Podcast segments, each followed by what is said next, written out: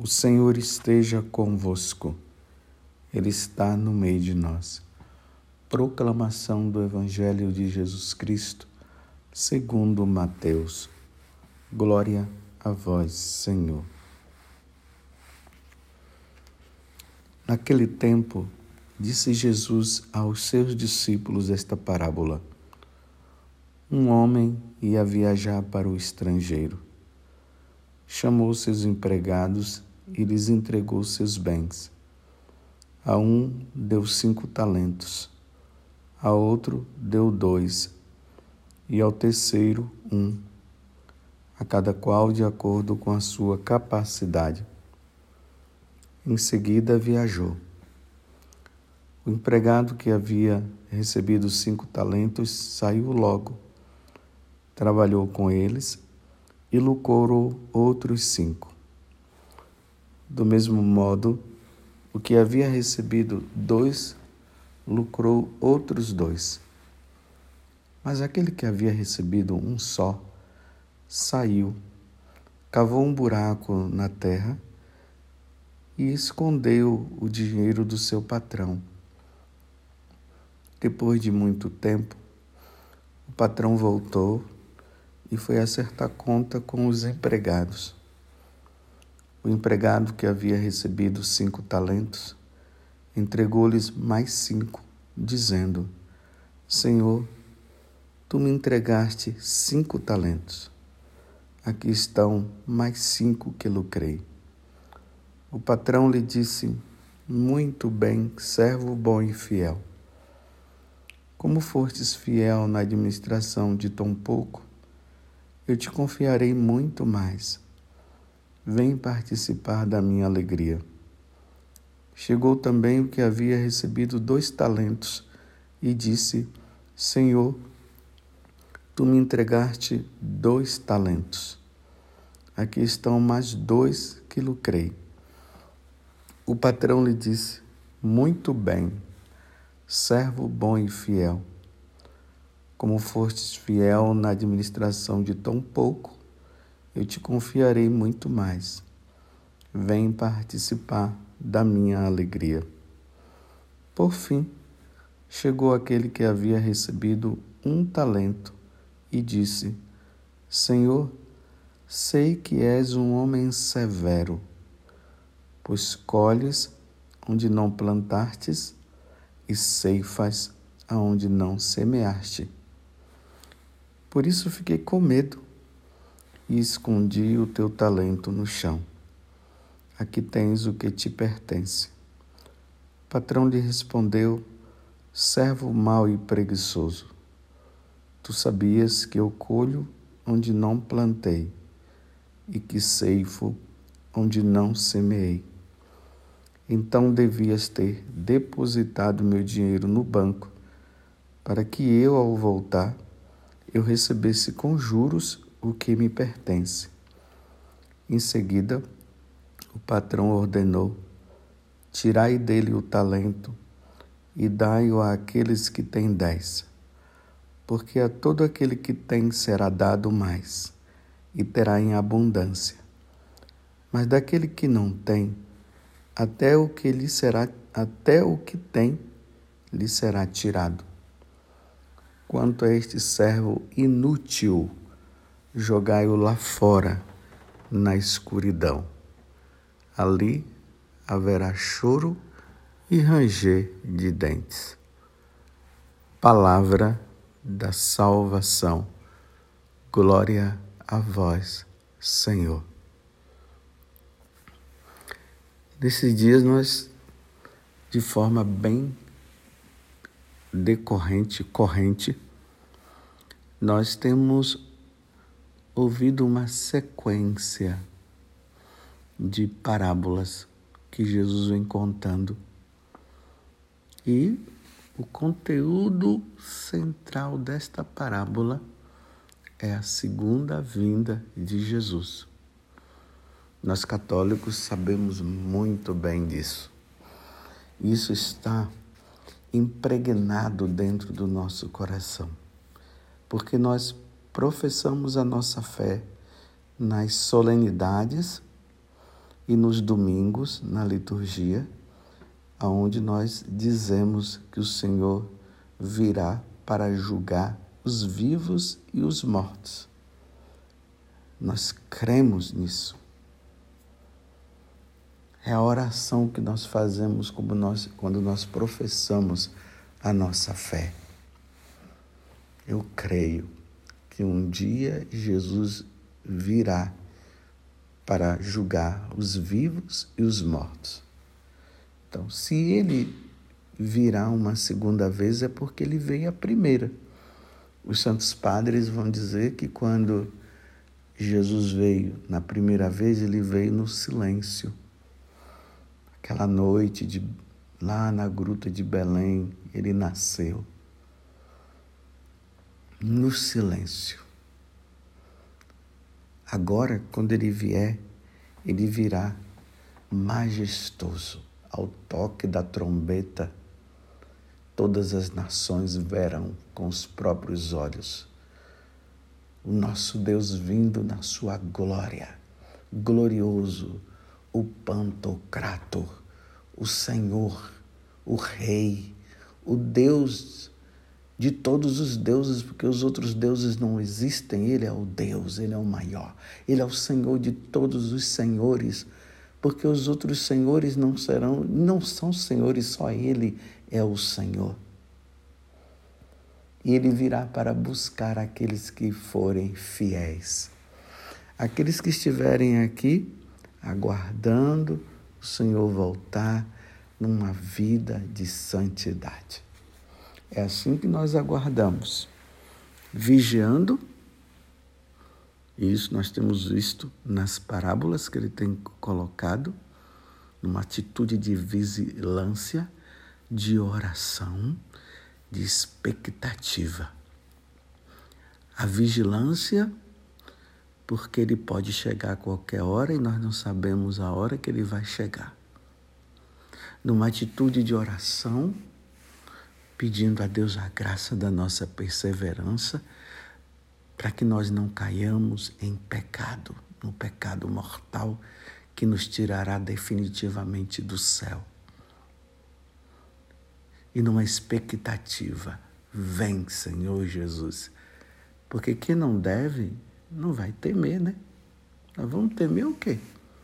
Só vai temer a segunda vinda de Jesus que leva uma vida errada.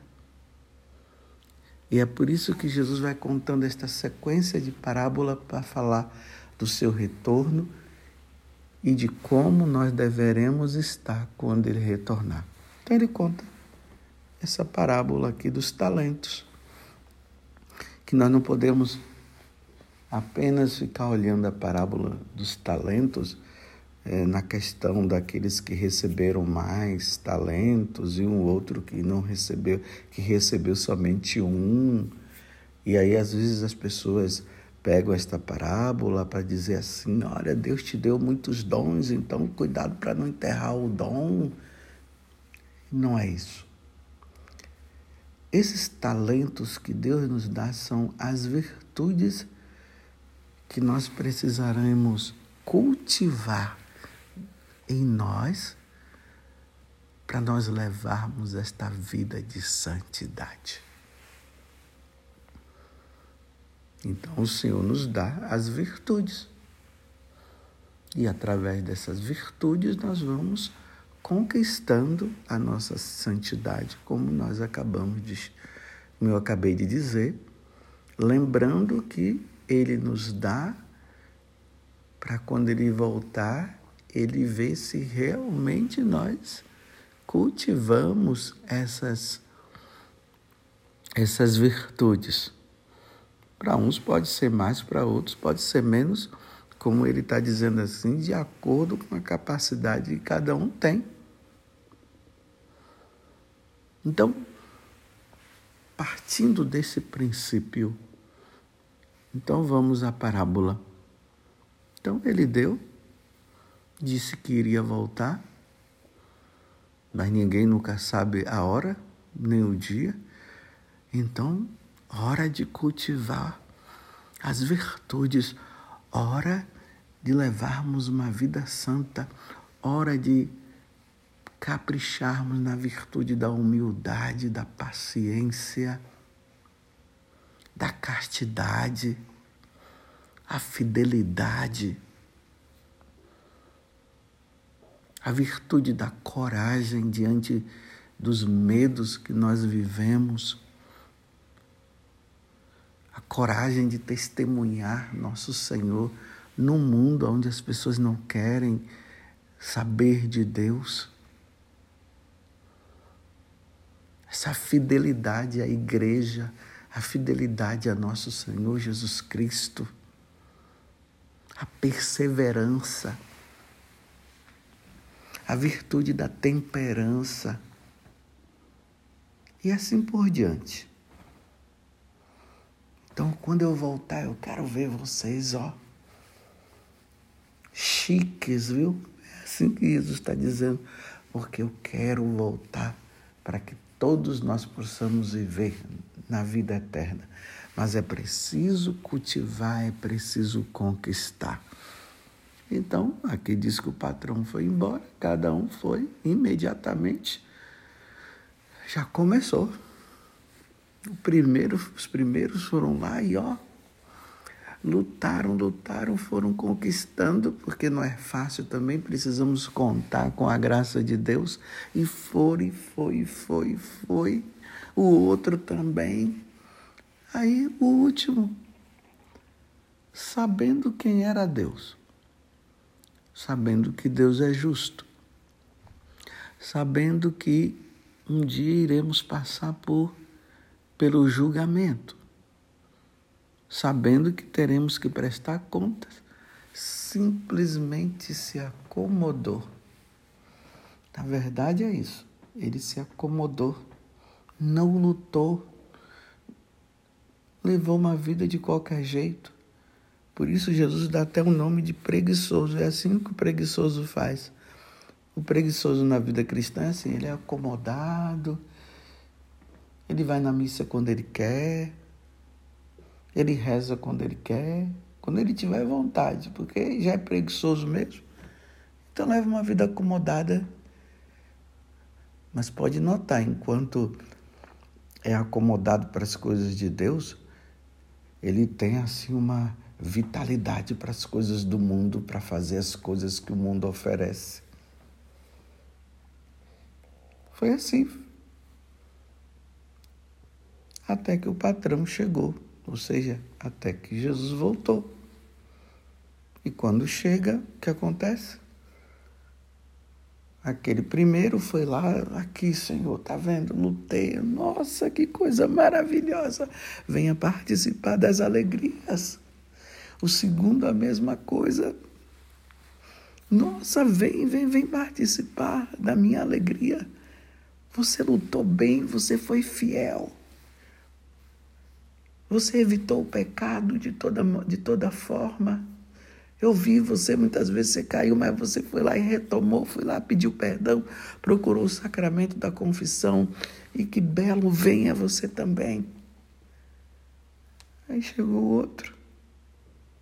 Por fim chegou aquele que havia recebido um talento e disse: Senhor, olha bem agora, né? Ele diante de Deus, diante daquele do patrão, e aqui lembrando que é assim que vai ser diante de Deus. Senhor, sei quem és, que és um homem severo, pois colhes onde não plantastes e ceifas aonde não semeastes. Por isso fiquei com medo, tá vendo? Fiquei com medo e escondi o teu talento no chão. Que nada, ele estava com preguiça. Ele não quis lutar pela santidade. Foi isso que aconteceu com ele. Aqui tens o que te pertence. O patrão me respondeu: servo mau e preguiçoso. Não lutastes para ser santo. Levartes uma vida de qualquer jeito. Como você bem disse, você sabe quem eu sou. Pensou que iria me enganar com essa conversa fiada sua? Tentando se justificar? Tu sabias que eu colho onde não plantei e que ceifo onde não semeei? Então você devia ter depositado o meu dinheiro na, no, no, banco para que ao voltar eu recebesse com juros o que me pertence. Ou seja, se você sabia tudo isso, você deveria ter lutado pela santidade. Vocês estão compreendendo, meus filhos?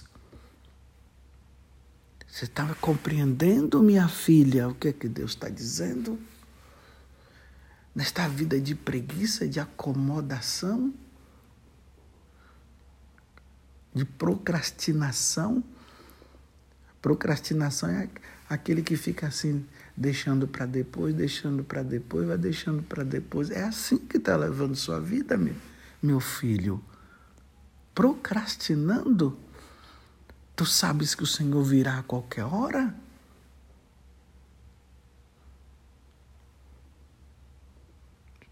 Então tá bom, servo mau e preguiçoso. Não fizestes? O patrão foi lá, pegou o que ele tinha, deu para os outros.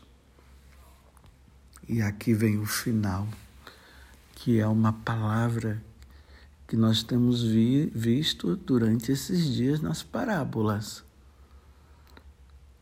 quanto a este servo inútil, jogai-o lá fora, lá fora, na escuridão. Na escuridão. A escuridão é o inferno. Lá fora. Tira ele daqui, eu não quero ele aqui. Porque ele quis viver assim ele deveria ter feito como os outros fizeram, mas ele não quis. E ali haverá choro e ranger de dentes. É, é isso aqui que as pessoas hoje não querem acreditar diante do julgamento. As pessoas ficam, não, não vai ter isso, não, porque Deus é bom, Deus é misericordioso. Santa Faustina deixou isso bem claro. Essa história de misericórdia, todo mundo, tudo é misericórdia, misericórdia, misericórdia, misericórdia. O inferno está cheio. Por que, que o inferno está cheio? Porque é o servo mau e preguiçoso. Achando que no, no, no dia do julgamento vai ludibriar Deus com conversa fiada. E ali Deus vai ter compaixão. É justiça, meus irmãos. Quanto a este servo inútil, jogai-o lá fora na escuridão, ali haverá choro e ranger de dentes. Nós precisamos refletir sobre isso. Nós precisamos entender que um dia nós seremos julgados diante de Deus. Entrar no céu numa vida cômoda, sem luta, com luta. Temos que lutar contra o mundo, temos que lutar contra o diabo, temos que lutar contra nós mesmos, porque os desejos estão incutidos dentro de nós. Esses desejos maus que vão contra o que Deus nos pede. Como Jesus mesmo falou. O mal está dentro de nós, ou seja, esses pecados, a impureza, está tudo dentro de nós, os maus desejos, a vingança. Como Jesus disse, não é o que contamina não é o que está fora, o que contamina é o que está dentro. Esses maus desejos, a preguiça, a má vontade, a procrastinação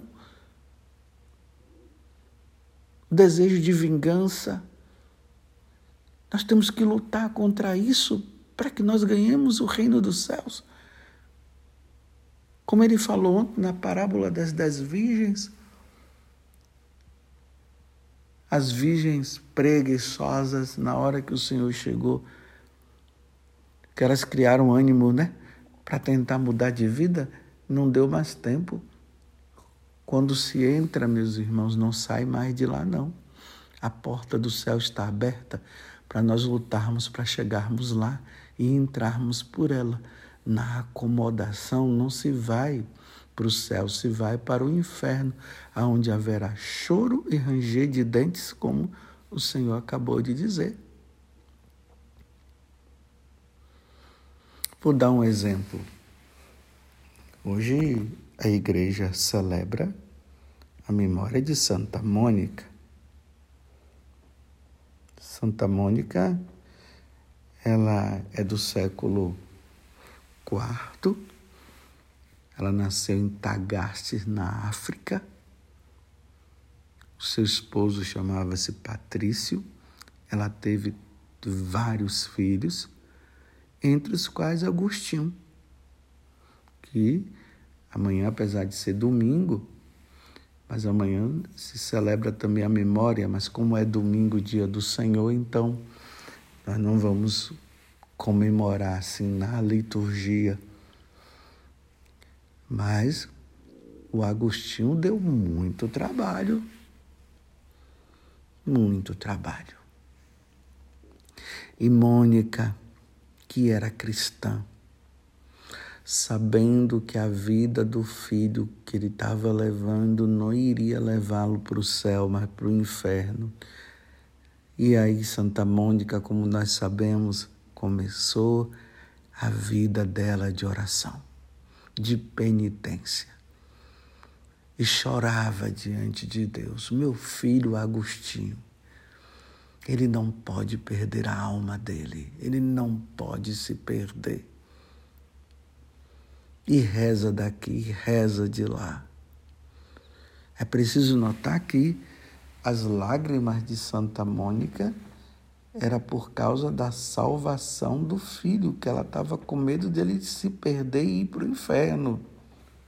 Ela não estava pedindo a Deus uma vida boa para Santo Agostinho, é, que ele tivesse muito dinheiro, que ele tivesse uma boa esposa, não, ela estava pedindo a conversão.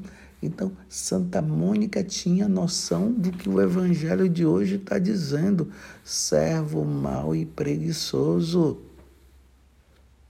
Ah, não, não quisestes, não? Então agora joga ele nas trevas exteriores e ali haverá choro e ranger de dentes. Vocês entendem o que é a lágrima de uma mãe? vendo o filho que está se perdendo, que está caminhando para a perdição eterna. E aí, mais ou menos, uns falam que foram 28 anos, outros falam que foram 30 anos de oração. Aqui não importa tanto se foi 28, se foi 30, o importante é saber que foram anos e anos, anos de dedicação na oração, até que diante de uma pregação do bispo Ambrósio, Santo Ambrósio, ele se converte. Mas na verdade, Santo Agostinho buscava a verdade. Ele estava buscando a verdade. mas no lugar errado. Até que ele encontrou a verdade, nosso Senhor Jesus Cristo, e aí se converteu. E é bonito, no ofício das leituras fala que Santa Mônica, depois que Agostinho já estava convertido, ele não somente se tornou cristão, mas se tornou também um sacerdote, um bispo, um grande bispo e santo. Aí Santa Mônica conversando com ele, dizendo: Meu filho, agora o que é que eu preciso mais? Viver nesse mundo para quê? Você já se converteu. Já está na hora de eu voltar para a casa do Pai. Olha que coisa linda. Primeiro, a garantia dela, porque ela sabia que ela tinha levado uma vida santa.